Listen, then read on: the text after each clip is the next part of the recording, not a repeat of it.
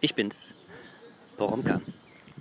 Ich äh, sende jetzt gerade aus dem äh, Schöneberger Volkspark, der von mir aus gesehen zu Hause gar nicht so weit entfernt ist und in dem ich manchmal äh, spazieren gehe.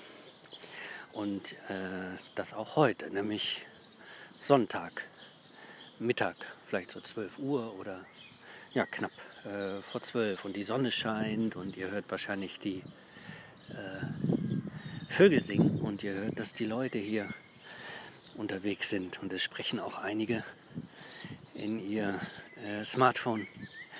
Vielleicht sprechen die auch ihre Vorlesungen ein.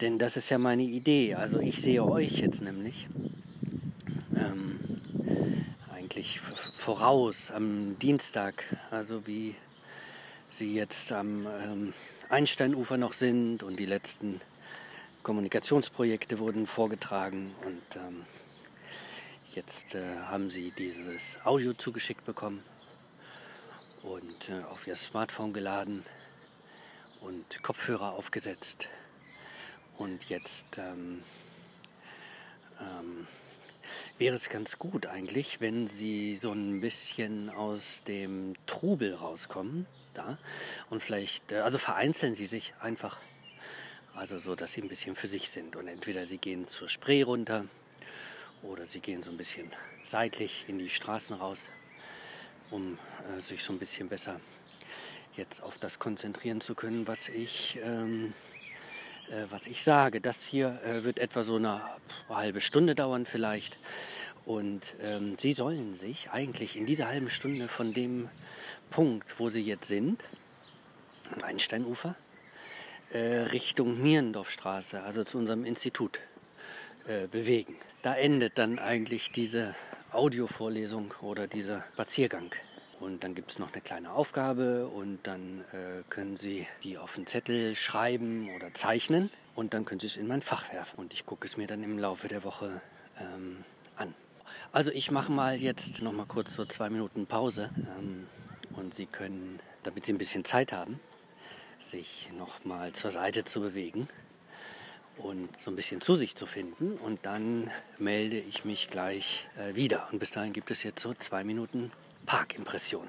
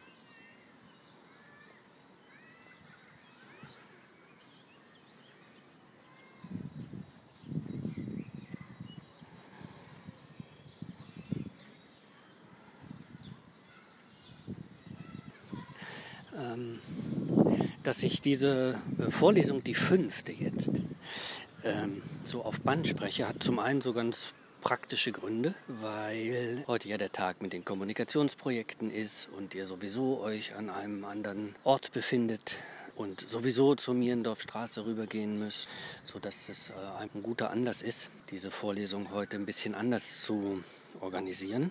Das Ganze hat aber auch noch einen Grund, der unmittelbar mit dem Thema unserer Vorlesung äh, verbunden ist. Denn jetzt in dem Moment, wo Sie sich jetzt zum Beispiel an der Spree lang äh, bewegen, also Richtung Institut und so Ihr Tempo finden und so zuhören und ein bisschen rumgucken und äh, in den Raum sehen und sich gleichzeitig durch den Raum bewegen, wissen Sie eigentlich sofort, das eben hier nicht in dem Raum stattfindet, wo es normalerweise stattfindet. Also Sie können jetzt von Ihrem Spazierweg sagen wie zurückdenken oder auch vorausdenken an den äh, Hörsaal 401. Oder Sie können an andere Hörsäle denken, in denen Sie manchmal sitzen und ähm, Vorlesungen beiwohnen. Dann erkennen Sie vielleicht, dass natürlich der Vorlesungsraum eben ein ganz besonderer äh, Raum ist. Also so ganz besonders gebaut ähm, und dass in ihm was ganz Besonderes passiert. Also weil es so eine Ordnung der Dinge da drin gibt ne? und diese Ordnung der Dinge gleichzeitig bestimmt, wie sie sich da drin bewegen oder wie ich mich da drin bewege oder was ich eigentlich mache und wo ich stehe und worauf ich zeige und wen ich angucke oder wie ich sie angucke. Das ist ja alles nicht zufällig. Der Raum der Vorlesung ist ein gebauter Raum, gestalteter Raum und auch ein, Ra ein Raum, der Bedeutungsraum ist. Ich hatte ja in der früheren Vorlesung schon mal drüber gesprochen und das wird jetzt noch mal deutlicher in dem Moment, wo Sie ähm, spazieren gehen und plötzlich in einem anderen Raum sind und sich natürlich anders bewegen und anders zuhören und anders über die Sachen nachdenken und äh, wo sie jetzt ganz äh, allein sind zum Beispiel ne? mit der Stimme, die sie hören und äh, dazu ihre eigenen Bilder äh, produzieren, indem sie so um sich äh, rumgucken ne? und ähm, ähm, die Bäume sehen oder den Weg sehen oder ihre Schuhe sehen oder äh, andere Leute sehen, die eben unterwegs sind. Also alles ist viel flüchtiger ne? und viel mehr in Bewegung. Der Vorlesungsraum, wie wir ihn kennen, oben in 401 oder generell, ist natürlich ganz stabil, ne? ein ganz konzentrierter Raum, also in dem alles klar fokussiert ist. Ne? Und jetzt öffnet sich dieser Raum. Und in diesem Raum, durch den Sie sich jetzt bewegen, ist der Weg gar nicht so richtig klar und sind die Sachen gar nicht so richtig äh, geordnet, ne? sondern Sie müssen sich Ihren Weg suchen. Sie müssen sich Ihren Weg bahnen. Sie müssen sich durch den Raum bewegen, wobei dann auch gleichzeitig wieder gilt, klar, der Raum ist natürlich da, schon vorher, aber sie stellen ihn eigentlich auch erst her, indem sie jetzt äh, da durchgehen. Sie machen also eine völlig andere Raumerfahrung. Oder man müsste jetzt sagen, dass Raum und Wissen äh, jetzt äh, über das Audio auf besondere Weise, auf andere Weise miteinander äh, verbunden sind. Und das ist natürlich jetzt für unsere Vorlesung so ganz wichtig oder ganz interessant, also weil es die Möglichkeit gibt, über die Verschiebung, ne, also über den Wechsel des Raums, äh, den eigenen Raum anders wahrzunehmen oder die Räume, in denen man sich bewegt, anders wahrzunehmen. Bietet sich immer an dass man sich die Räume, in denen man bestimmte Sachen tut, dass man sie sozusagen wie verschiebt, um sie anders beobachten zu können. Und dass in dem anders beobachten plötzlich viel deutlicher wird, was man eigentlich in ihnen macht oder wie man in ihnen festgelegt ist oder was das bedeutet oder was das für Folgen hat. Könnte sie sich jetzt sicher jetzt vorstellen, dass wir eine ganze Vorlesung machen, die nur über Audio läuft. Ne? Und jedes Mal sind sie unterwegs durch die Stadt. Und ich schicke sie jedes Mal durch einen anderen Raum. Ne? Dann irgendwann starten sie Friedrichstraße und sie am, am, Bahnhof und gehen die Friedrichstraße hoch. Oder sie starten in Spandau und kommen von Spandau den Spandauer Damm einfach runter bis in die Stadt. Oder sie gehen durch den Grunewald oder sie fahren mit dem Schiff ne? auf dem Wannsee oder wie auch immer. Ne? Und immer ist das Thema, dass sie sich äh, umgucken sollen und dass sie eine Raumerfahrung machen sollen und dass sie einfach hinschauen, durch was sie sich da bewegen.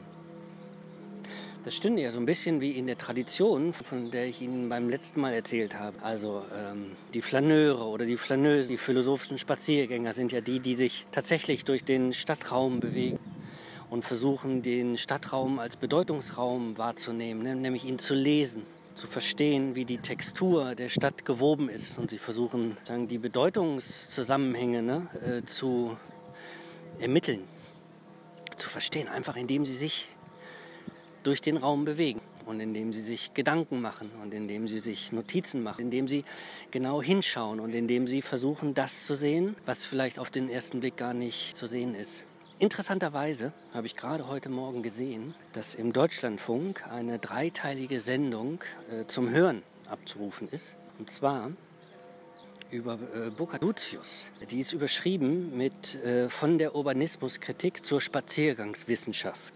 Lucius ist nämlich der Erfinder der Spaziergangswissenschaft, der äh, aus dem, was ich Ihnen eben gesagt habe, aber man bewegt sich durch den Raum und man denkt über den Raum nach oder man entwickelt bestimmte Methoden der Beobachtung des Raums. Eine Wissenschaft gemacht hat.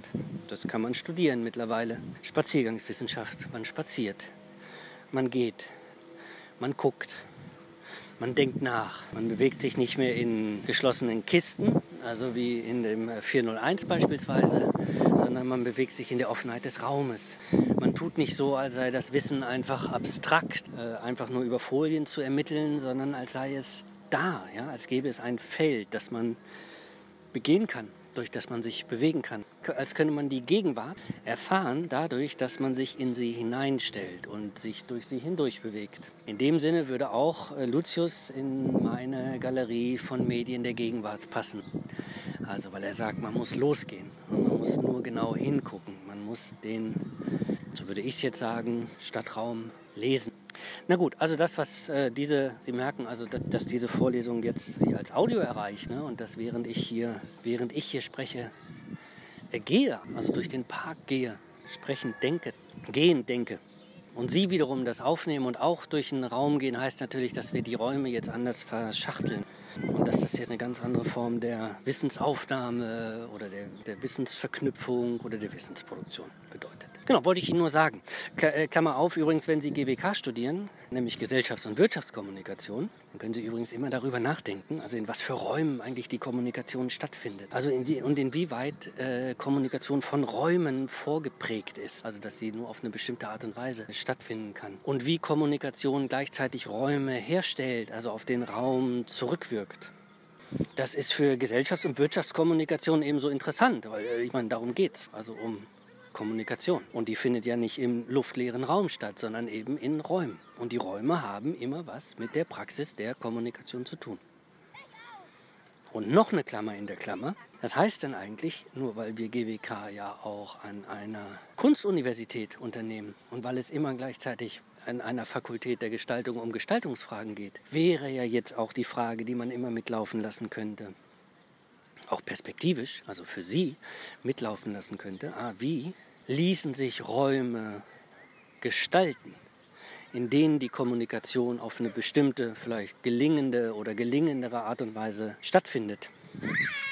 Also Kommunikation in Arbeitsgruppen, Kommunikation in Unternehmen, interne Kommunikation, externe Kommunikation. Wie ließen sich die Räume dafür gestalten?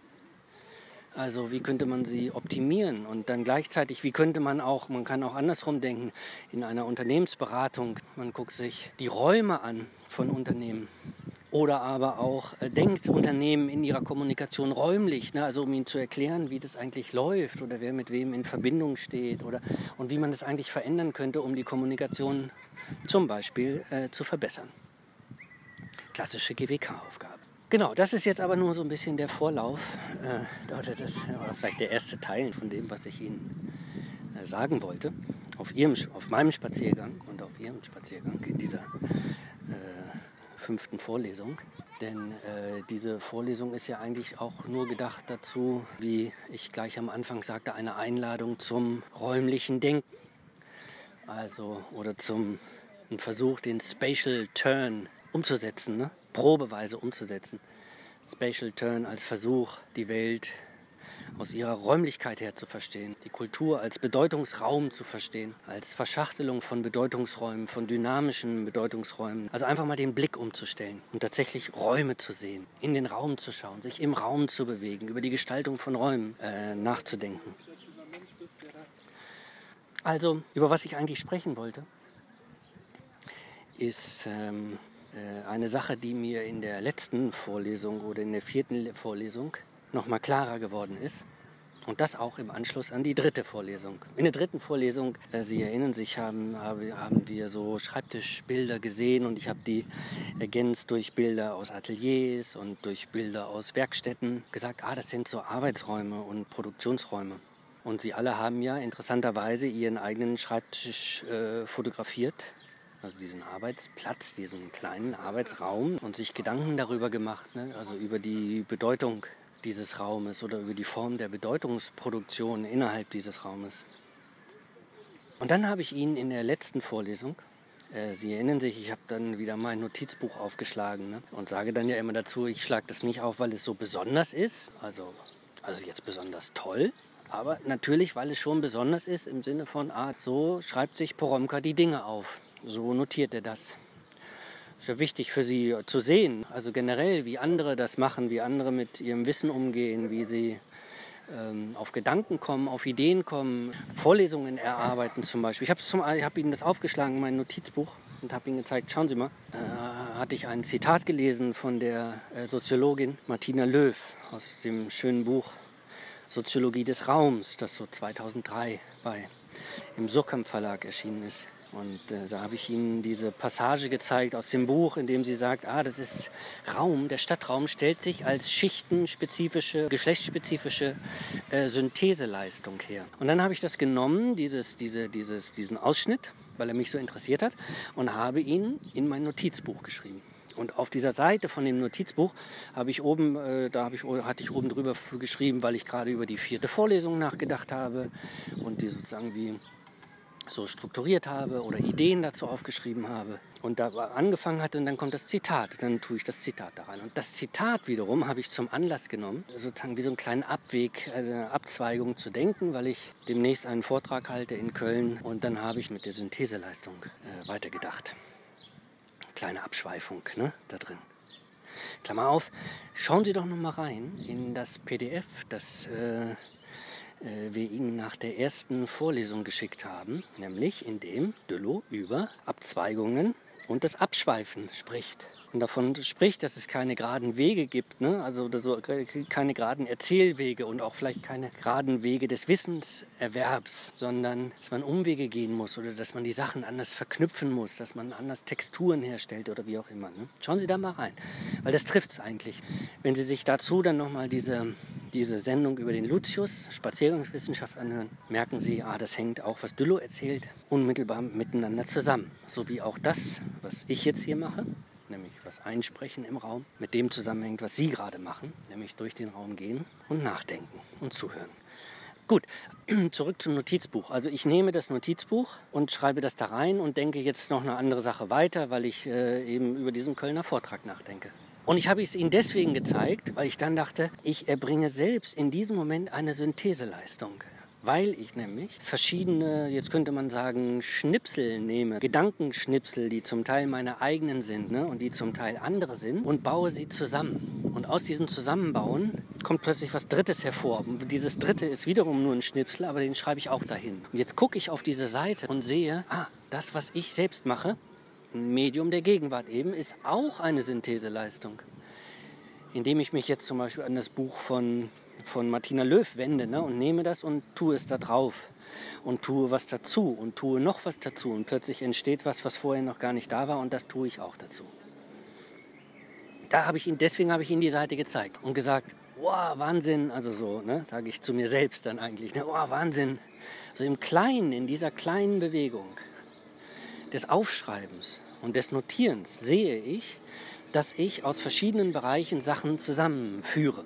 Okay, das ist diese Seite, ne, die ich Ihnen gezeigt habe. Und jetzt gehe ich den Schritt weiter und gucke nochmal drauf. Oder Sie erinnern sich vielleicht, ich habe diese Seite aufgeschlagen und jetzt sind einfach Notizen da drauf. Sie können auch jetzt vor Ihrem inneren Auge selbst eine von Ihren äh, Notizen aufschließen und können sich jetzt ähm, sozusagen wie das angucken, was Sie da eigentlich, was Sie da eigentlich machen. Und jetzt äh, können wir nämlich diese, diese aufgeschlagene Seite als Raum betrachten. Also das Notizbuch bietet mir mit dieser Fläche bietet mir einen Raum, auf dem ich diese äh, Stücke zusammenbringe. Ich organisiere die Stücke zu etwas Größerem, nämlich zu diesem, zu diesem Gedankenzusammenhang. Und plötzlich erscheint mir das Notizheft Spatial Turn, ne? aus, dem, aus der Perspektive des Spatial Turn. Ich gucke die Kultur als Raum an, erscheint mir sozusagen als, als Raum. Das Blatt Papier erscheint mir als Raum, mit dem ich jetzt umgehen kann. Der ist in gewisser Weise da, ich bringe ihn aber auch erst in dem Moment hervor, wo ich auf eine bestimmte Art und Weise äh, notiere. Und jetzt gucke ich noch genauer hin auf dieses Notizheft und blättere nämlich vor und zurück. Und wenn ich zurückblättere, sehe ich, das ist gar nicht nur zweidimensional, es ist nämlich nicht nur die Seite, das ist nicht nur das eine Blatt, auf dem ich jetzt was notiert habe, sondern es gibt Seiten davor. Da steht auch schon was. Und manchmal habe ich so Bezüge hergestellt zwischen dem, was da auf den Seiten steht und dem, was da vorher steht. Einige Gedanken zur vierten Vorlesung sind aus Gedanken zur dritten Vorlesung hervorgegangen. Oder aus Lektüren, die ich, äh, die ich während dieser Zeit irgendwie was ist das Verb, Lektüren hatte, durchgeführt habe. Das klingt so verwaltungstechnisch. Ne? Und jetzt sehe ich, das Notizbuch ist ein Raum. Also es ist jetzt wirklich ein Raum, ne? einfach weil er natürlich sagen, Seiten hat. Und ich blättere um und es ist wie ein anderer Teil des Raums und ich blättere wieder um und ich sehe, ah, eigentlich ist das Notizbuch oder Bücher generell kann ich plötzlich sehen, sind Räume.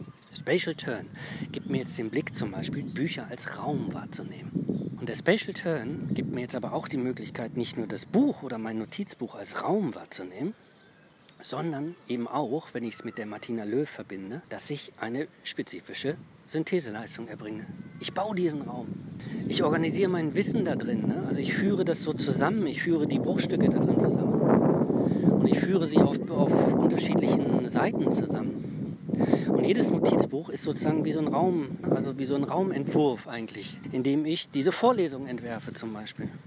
Und Sie haben gesehen, ich habe die, ich habe das, das, äh, diese Notizbücher haben dann so äh, Nummern, weil es eben vorher schon Notizbücher gab. Und diese Notizbücher stehen bei mir im Regal, nebeneinander.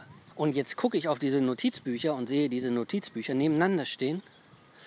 30, 40, 50 Stück und, äh, und sehe, ah, es gibt nochmal einen Raum. Also es ist nicht nur die Seite und nicht nur die Seite ist innerhalb dieses Notizbuches, sondern die Notizbücher stehen auch nebeneinander. Sie ergeben sozusagen, wenn ich das rückwärts sehe, also sozusagen wie einen ganzen Zeitraum, ne, in dem ich notiert habe, Sachen notiert habe, in dem ich dauernd Syntheseleistungen erbracht habe. Ich lese was und ich höre was und ich denke darüber nach und ich äh, äh merke mir was und es kommt alles da rein und ich füge es zusammen. Und dann gucke ich auf meine Notizbücher und sehe, ah, das ist der Raum, an dem ich arbeite. Und jetzt gehe ich aber einen Schritt weg und sehe, diese Notizbücher stehen in dem Regal. Und in diesem Regal stehen andere Bücher. Und jetzt sehe ich, mein Regal ist auch wiederum Raum. Der Spatial Turn ermöglicht mir jetzt auf mein, auf, mein, auf mein Regal zu gucken und zu denken, ah, okay, es gibt die Seiten, die ich beschreibe. Und diese Seiten sind in Notizbüchern. Und diese Notizbücher stehen nebeneinander. Und diese, diese Notizbücher stehen äh, in, also in ihrem Nebeneinander wiederum neben anderen Büchern. Und jetzt gehe ich noch einen Schritt weg und sehe meine Regale. Und sehe, ah, okay, das ist ein Raum, in dem ich Syntheseleistungen erbringe, deswegen, weil ich dauernd Material da zusammenführe auf eine bestimmte Art und Weise. Ich gehe in Buchhandlungen seit Ewigkeiten.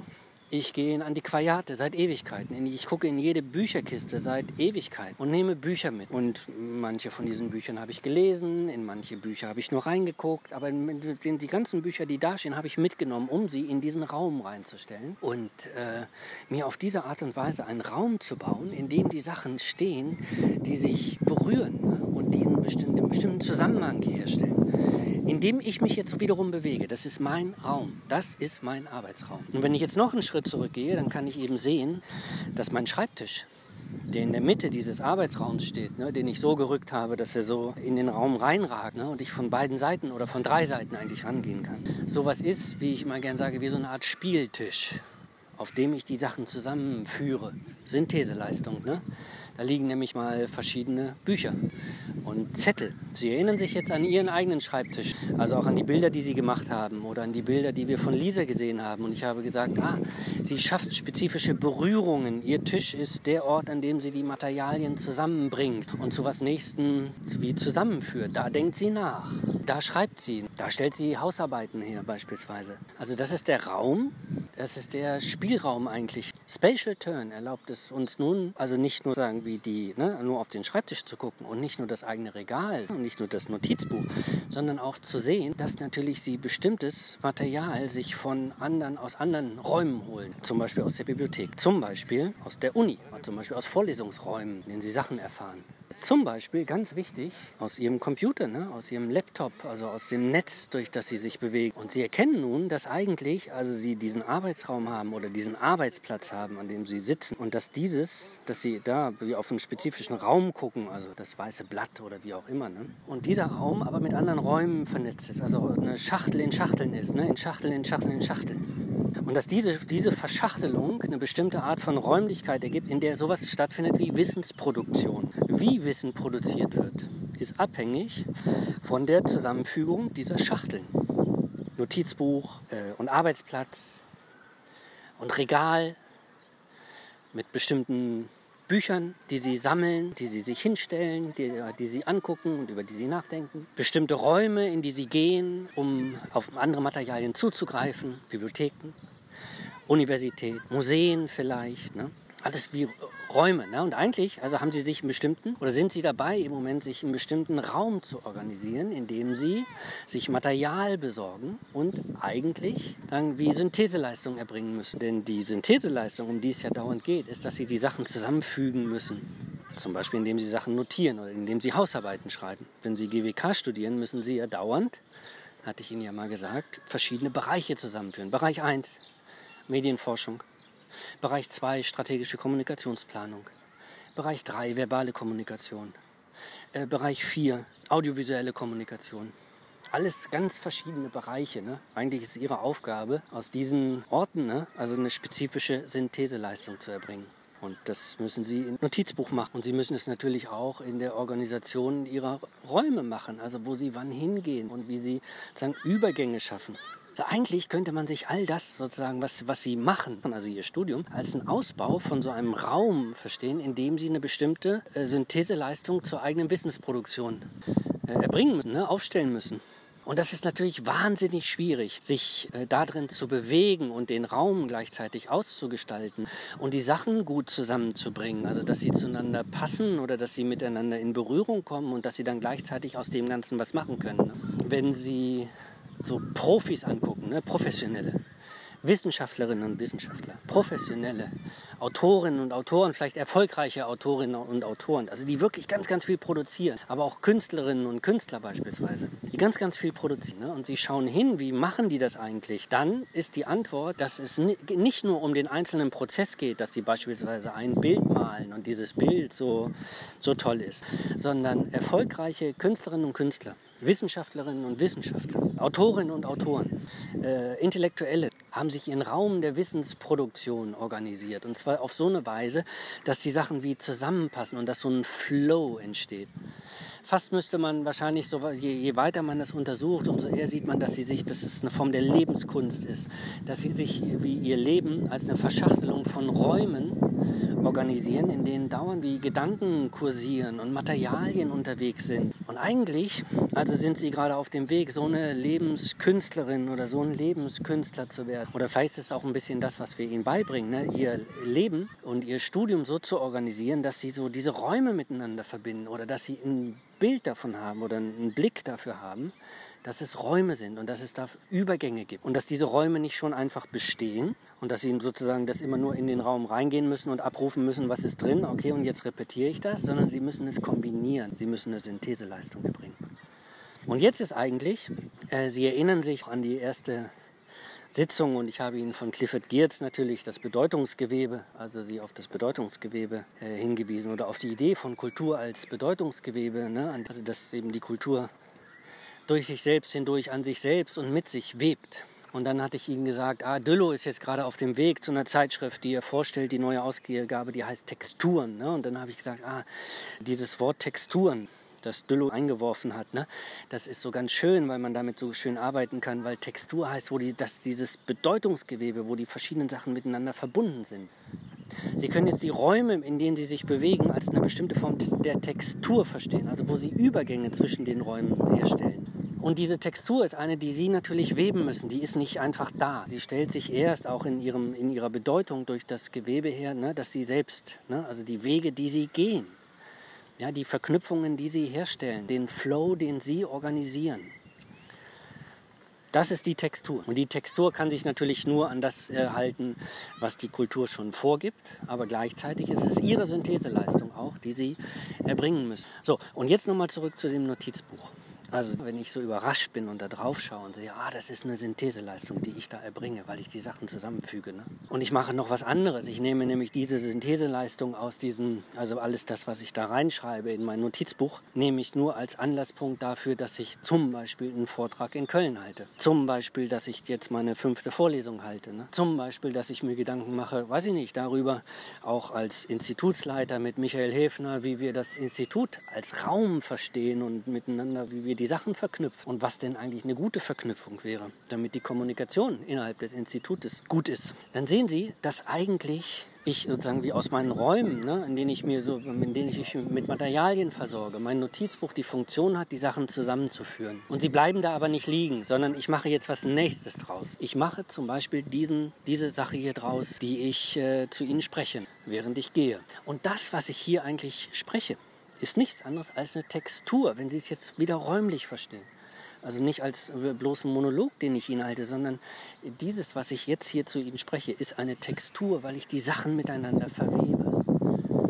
Weil ich verschiedene Gedanken miteinander verwebe. Das hier aus dieser Perspektive ist nämlich ein Raum.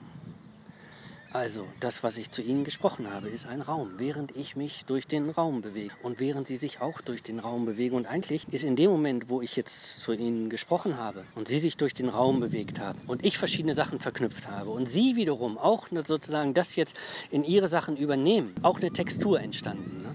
Das ist eine Textur. Und eigentlich stellen wir während des Studiums nur so Texturen her, ne? Stücke. Wir versuchen immer so die Sachen zu verweben und gleichzeitig ihnen Anschlüsse zu bieten, ne? an die sie neue Sachen anknüpfen können. Genau, das ist es eigentlich, äh, äh, was ich Ihnen sagen wollte. Ne? Also über diesen Spaziergang jetzt als Textur, als Sache, die man äh, verbinden kann. Und nochmal mit dem Special Turn für Sie auch als Einladung, das, äh, was Sie tun, räumlich wahrzunehmen als eine, also nicht nur das, was schon da ist, sondern was sie auch in gewisser Weise gestalten müssen und worüber sie sich Gedanken machen können, wie sie das gestalten, dass sie die Sachen gut zusammenführen und äh, die Sachen weiterweben können. Und damit ist jetzt auch meine Aufgabe verbunden, die ich äh, Ihnen stellen möchte am Ende. Eine Sache, die Sie ganz kurz mit auf Papier schreiben und mir dann schreiben Sie Ihren Namen drauf und werfen es mir dann in der Mierendorfstraße ins Fach. Und zwar wollte ich fragen, ob Sie mir eine Karte zeichnen können oder Sie darum bitten, mir sozusagen eine Karte zu zeichnen, eine Map, auf der Sie äh, so ein bisschen sagen wie verräumlichen, wie Sie oder mit was Sie Ihre Form der Wissensproduktion aufgebaut haben. Und das muss jetzt ähm, also klar, es können natürlich die vier Bereiche des Studiums sein. Ich weiß nicht, wo der Mittelpunkt des Ganzen ist oder ob Sie es als Netzwerk haben oder ob Sie es als Stern aufzeichnen würden oder ob Sie es spezifisch wie in einem Raum aufzeichnen würden. Vielleicht müssen Sie es auch gar nicht aufzeichnen, aber Sie, vielleicht können Sie es auch schreiben. Wenn ich eine Map zeichnen würde, dann wäre meine, mein Wissensraum, meine Form der Wissensorganisation würde so und so aussehen. Damit überfalle ich Sie jetzt eigentlich, also weil Sie sich darüber vorher noch gar keine Gedanken gemacht haben. Darum geht es ja. Also, dass Sie nur mal kurz sagen, wie das bildlich für sich entwerfen. Ja, das ist es. Soweit. Und wissen Sie, was jetzt noch im Anschluss kommt? Das kann ich aber erst nachher dran schneiden. Das ist noch ein, können Sie jetzt zum Abschluss hören, die frische Theke. Also, ich sende Ihnen jetzt aus äh, einem stabil sonnig gebliebenen Park äh, herzliche Grüße. Äh, bis dann äh, oder bis bald. Ne? Tschüss. In der heutigen Frische Theke hören wir einen Text von Deborah Meyer. Oder besser gesagt, vier Textminiaturen. Als Vorbild diente Raimond Queneau, der in seinen Stilübungen eine scheinbar vollkommen banale Alltagssituation in 99 unterschiedlichen Stilen beschrieb. Zum Beispiel sachlich, philosophisch oder traumhaft. In etwa so ging auch Deborah vor. Sie beobachtete eine banale Alltagssituation im Lidl beschrieb sie und verwandelte den Text anschließend in drei ganz unterschiedliche Stilformen. Die Variation des eigentlich Gleichen lässt einen jeweils für den Stil spezifischen Wirkungsraum entstehen. Einer sachlichen Darstellung folgt eine ignorante, darauf eine wortkompositorische und medizinische. Stilübungen nach Queneau von Deborah Meyer. Lidl lohnt sich. Erstens Angaben.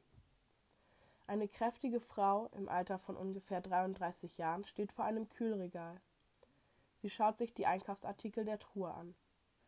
Sie dreht ihren Kopf zur Seite und ruft zu einem Mann herüber, dass sie zum Abendbrot das Fertigkartoffelpüree, das sie noch zu Hause hat, machen wolle, und dazu solle es das Schlemmerfilet geben, welches sie gerade in der Tiefkühltruhe gesehen hatte.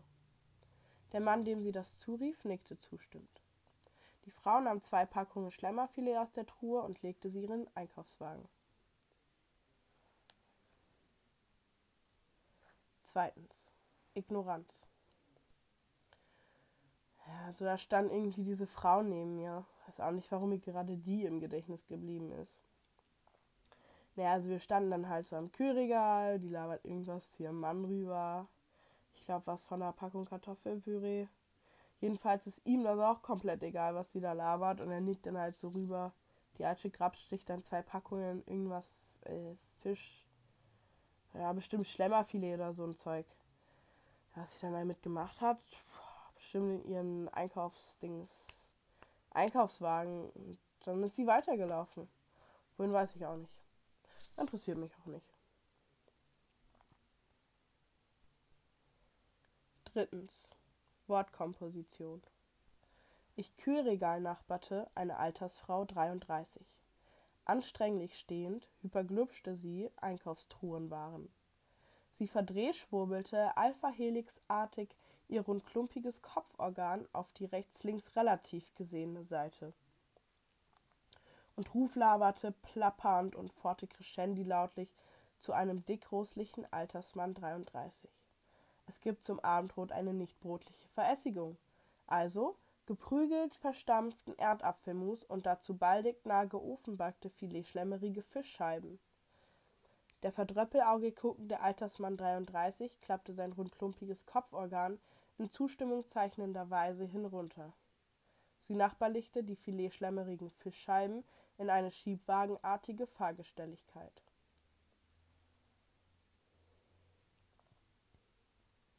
Viertens. Medizinisch. Die Gynäkologin stand vor ihrem Arzneischränkchen. Sie rief ihrem Arzthelfer zu, sie wolle heute Abend mit dem Skalpell und einer Pipette die Operation durchführen. Sie hatte bereits den Eiter aus der Wunde entfernt und musste nun die Schorfkruste von der Brust heben. Der Arzthelfer nickte ihr zu und begann den OP vorzubereiten. Sie machte sich auf den Weg, um die Patientin vor der Operation zu beruhigen.